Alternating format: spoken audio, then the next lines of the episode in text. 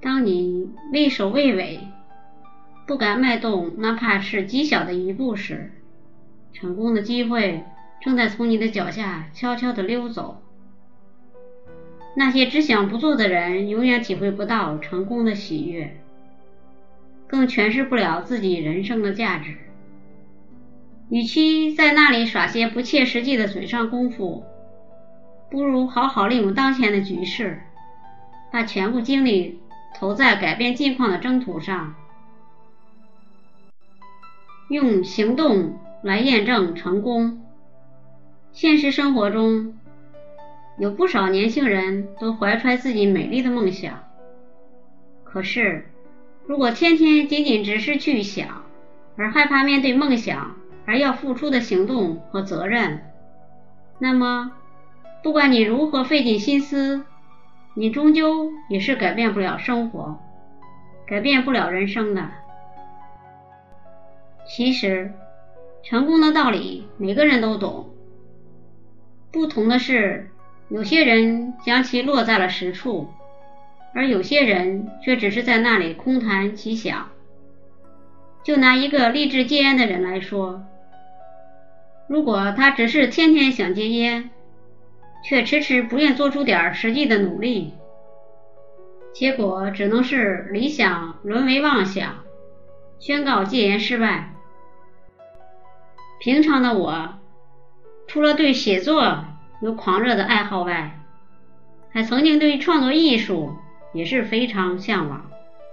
我总是希望自己能成为一名出色的演员，尤其是从事两次推销工作的中间一段时间，我曾经尝试过去当一名演员，但是令人可惜的是，我并没有成功。终于。在经过一段时间的思考后，我不再有任何犹豫，专程找到了位于西弗尔提斯的美国戏剧艺术学院。美国戏剧艺术学院创立于1886年，是当时世界上最好的演艺学校，它造就了一大批享誉世界的戏剧艺术人才。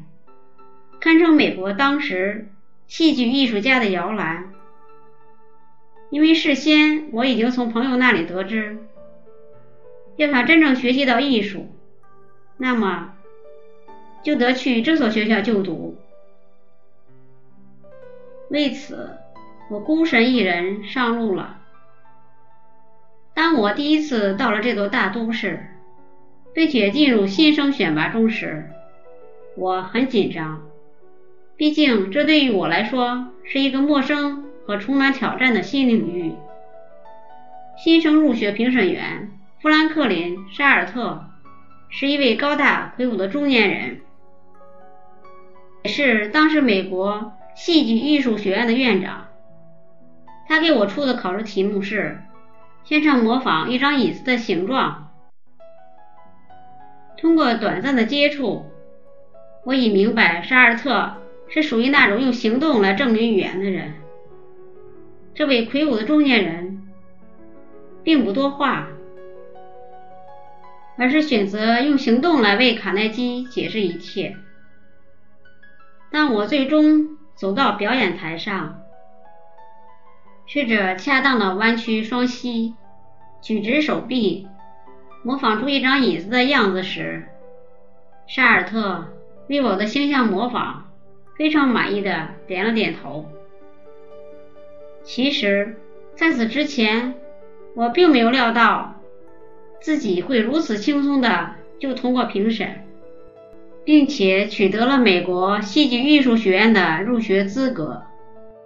事后，我曾以开玩笑的口吻对朋友谈及这次评审。或许是母亲虔诚的祷告感动了上帝。当我在沙尔特先生面前颤抖时，万能的主便让我跨进了学院的大门。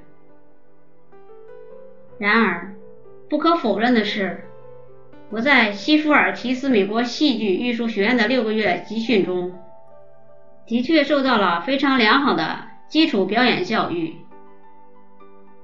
当我们脑海中已经形成想要达成的某个目标的意念时，这个时候关键不是想，而是做。我们必须知道，那些只想不做的人，永远体会不到成功的喜悦，也领会不了实践的精髓，更诠释不了自己人生的价值。与其在那里耍不切实际的嘴上功夫，不如好好利用当前的局势，把全部精力投在改变境况的征途上，用行动来验证成功。